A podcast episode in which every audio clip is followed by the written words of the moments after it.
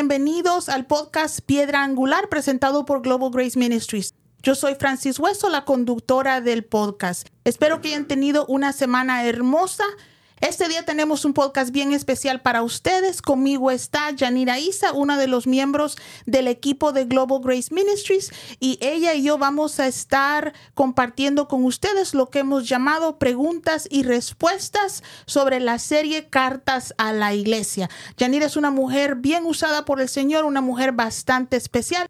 Yo sé que la van a disfrutar. ¿Cómo te sientes, Yanira? Muchas gracias, pastora, por haberme eh, invitado a formar parte de este podcast. La verdad, estoy muy contenta y muy agradecida con el Señor por estos mensajes que vamos a estar compartiendo. Esperamos que sea de bendición para cada uno de ustedes. Y pues vamos a comenzar. Amén. Como la serie se llama Cartas a la Iglesia, en este episodio vamos a ver lo que son preguntas y respuestas, como dijo la pastora Franci. Me llama mucho la atención, pastora, que muchas personas no saben para quién están dirigidos lo que son las siete iglesias del Apocalipsis. ¿Son para los conversos o para los inconversos? Sabes, Yanira, que esa es una de las preguntas que me llamó bastante la atención cuando tú me la sugeriste. Y yo creo que ya que Cristo no espera santidad, pureza o fidelidad del mundo, este o de los inconversos, como le llamamos a las personas que no son creyentes, Queda claro que al leer las cartas de Cristo en el libro de Apocalipsis que su mensaje es para los conversos, es para los que conocen de Cristo. Si la, las cartas de las siete iglesias del Apocalipsis son para los conversos, ¿qué describen estas siete iglesias entonces? Cada carta, Yani, es una de las descripciones del estado espiritual de la iglesia de Cristo. Qué profundo saber que cada una es una descripción del estado espiritual de la iglesia y esto me lleva a preguntarle, si usted cree que en la iglesia actual hay una mezcla de cada una de estas iglesias. Sí, Yanira, para mí cada una de estas cartas es como una tarjeta de calificación de Cristo para las iglesias. Y yo creo que obviamente la respuesta a tu pregunta es que cuando hablamos de la iglesia actual no estamos hablando de una iglesia en particular, pero yo creo que en la iglesia de Cristo alrededor del mundo existen congregaciones que están viviendo y actuando como Cristo describe a las iglesias en estas siete cartas. Por ejemplo, en este momento un segmento de la iglesia puede estar siendo perseguido por su fe en diferentes partes del mundo y un segmento de la iglesia también puede ser influenciado por doctrinas falsas y otro grupo en la iglesia también puede estar viviendo bajo inmoralidad sexual, degradaciones de pecado y pues gracias a la fidelidad de Dios también creo que existe siempre un remanente del pueblo de Dios que representa a la novia de Cristo, a esa iglesia por la que Él va a venir sin mancha y sin arruga. En esa pregunta hablábamos de la iglesia actual a nivel mundial, pero ahora me lleva a preguntarle algo más. Si usted cree si dentro de una misma congregación se pueden encontrar características de estas siete iglesias. Te voy a dar mi opinión, Yanni, pero yo creo que sí, que sí es posible. Debido a que una congregación puede agrupar a creyentes que están viviendo bajo diferentes temporadas espirituales, y ya en otro podcast habíamos discutido lo que esas temporadas son, y también hay grupos que tienen diferentes niveles de conocimiento bíblico y madurez espiritual. Yo creo que hay congregaciones que pueden representar a las siete iglesias. Algunos de sus miembros pueden vivir en pecado, otros pueden estar siendo perseguidos por su fe y otros pueden estar siendo influenciados por doctrinas falsas.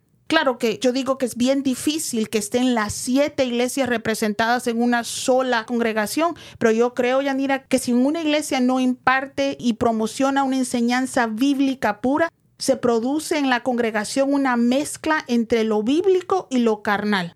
Y tristemente, en un gran número de iglesias, por temor a perder miembros, ya no se predica nada que pueda ofender a los creyentes, y muchos líderes prefieren únicamente compartir temas que son aceptables a la sociedad en la que viven. El fruto de predicar dichos sermones producen una audiencia, no una congregación, con un sinnúmero de mezclas entre lo mundano y lo santo.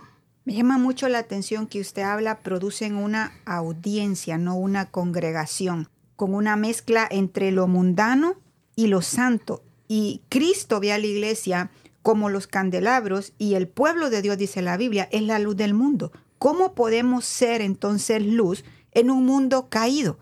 Sabes, Yanira, Dios ha estado tratando conmigo bastante sobre este tema. Yo creo que primeramente tenemos que aceptar que para ser luz tenemos que ser verdaderamente seguidores de Cristo, porque no podemos hacer brillar la luz de Cristo a no ser que Cristo verdaderamente viva en nosotros. A través de estas cartas nos damos cuenta que podemos engañar al mundo con un evangelio falso y nos podemos engañar hasta nosotros mismos creyendo pertenecer a Cristo cuando en realidad no le pertenecemos. Pero al que no podemos engañar es a Cristo. Él no brilla en corazones que no le pertenecen. Ya dicho esto, creo que la mejor forma de brillar la luz de Cristo en un mundo caído es predicando con nuestras vidas. Es necesario vivir nuestra fe en medio de las personas que nos rodean. Una vez ellos ven la diferencia que Cristo hace en nosotros, son ellos mismos los que nos preguntan, ¿cómo es que tu vida está mejor que la mía? ¿Qué diferencia hay entre tu vida y la mía? En otras palabras, la lámpara cuando da a luz no necesita explicar que está brillando. Si nuestras vidas resplandecen, si en ellas está la luz de Cristo, la gente la va a ver. Qué importante entonces sería el testimonio nuestro, ¿verdad? Que habla más que nuestras propias palabras, si queremos realmente ser luz en un mundo caído. Y ahora vamos a entrar un poco más a profundidad ya con lo que son las iglesias y vamos a hablar de la iglesia de Efeso. ¿Cuáles fueron las cosas buenas que encontró el Señor en la iglesia de Efeso y qué tenía Él en contra de ellos? Sabes que esta iglesia sinceramente me encantó leer y estudiar sobre ella y me divertí bastante explicando este podcast. Cristo les dijo que conocía su trabajo, su perseverancia, su falta de tolerancia de apóstoles falsos y su sufrimiento en su nombre. Y sin embargo, a pesar de que habían hecho todo esto, tenía en contra de ellos que habían abandonado su primer amor. Saben, cuando yo leo eso que dice, tengo algo en contra, han abandonado su primer amor, pero perseveraban, servían al Señor, sufrían por su nombre. Y esto me hace preguntarle, pastora, cómo alguien pierde su amor por Cristo, aún sirviéndole, aún perseverando. Esto es una de las cosas que me mantuvo meditando en el Señor porque es bien terrible estar en una iglesia y seguir sirviendo a Dios, seguir escuchando palabra y no saber que hemos perdido nuestro primer amor. Puede haber muchas razones por las que un creyente puede perder su primer amor, pero las dos que Dios puso en mi corazón fueron desilusión y avaricia.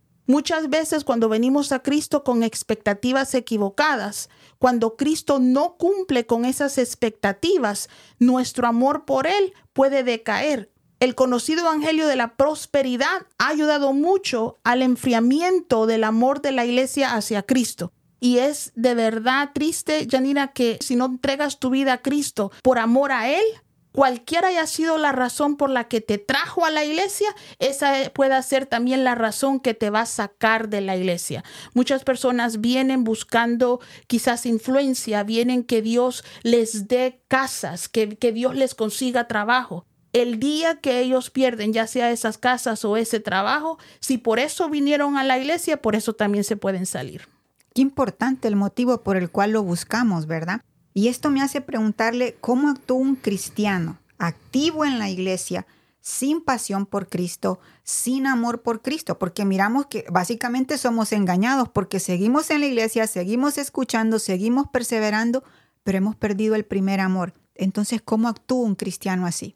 Yanira, tristemente es bien fácil caer en una rutina religiosa y seguir haciendo cosas que parecen piadosas con una motivación equivocada. Hay muchos en la iglesia, por ejemplo, que siguen asistiendo, dando sus ofrendas, dando sus diezmos y aún trabajando en las iglesias. La gente puede trabajar con los niños, con los jóvenes, pero no lo hacen como fruto de su relación con Cristo, sino que como una rutina religiosa. Dichas rutinas se vuelven pesadas y aburridas porque las personas no lo hacen con corazones llenos de agradecimiento y como parte de su alabanza a Dios. Tristemente, muchos creen que su nivel espiritual es alto porque siguen haciendo lo mismo que hacían al principio de su caminar con Cristo. Pero Dios que escudriña nuestros corazones no puede ser engañado. A muchos se les olvida que Cristo nos dijo que muchos harán milagros en su nombre, pero que eso no significa que Cristo los conozca. En nuestro caminar con Cristo, todo depende de nuestra relación con Él. Qué importante es eso, porque mirábamos que a la iglesia de Efeso Jesús les dijo, arrepiéntanse y luego hagan las cosas que hacían al principio. Porque es importante el arrepentimiento y cómo nos damos cuenta de que alguien realmente se arrepintió. Mira, Yani, esa es una pregunta que me encanta, porque yo no sé tú, pero yo llevo años que no he escuchado a alguien predicar frente a una congregación sobre el arrepentimiento. Realmente no es un tema del que muchos quieran hablar, pero el arrepentimiento es importante porque sin él no hay perdón de pecados. Una persona que se arrepiente reconoce su pecado y nadie puede ser perdonado sin demostrar convicción de su desobediencia. ¿Cómo vamos a pedir perdón por algo de lo cual no creemos ser culpables? También el arrepentimiento nos da una convicción de no volver a ser el hecho del cual estamos arrepentidos.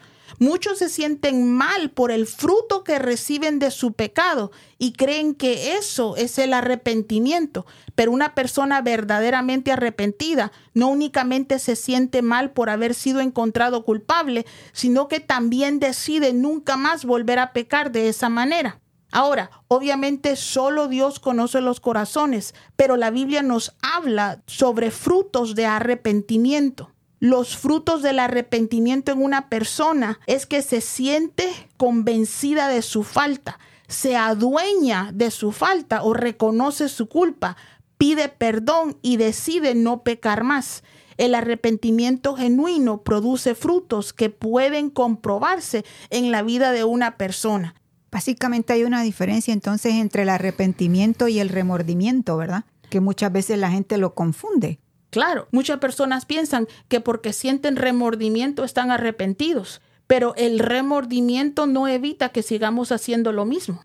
Ok, mirábamos entonces, pastora, que el arrepentimiento va a producir frutos. ¿Cómo un cristiano puede producir frutos, verdad, y ser victorioso y vencedores en todas las áreas?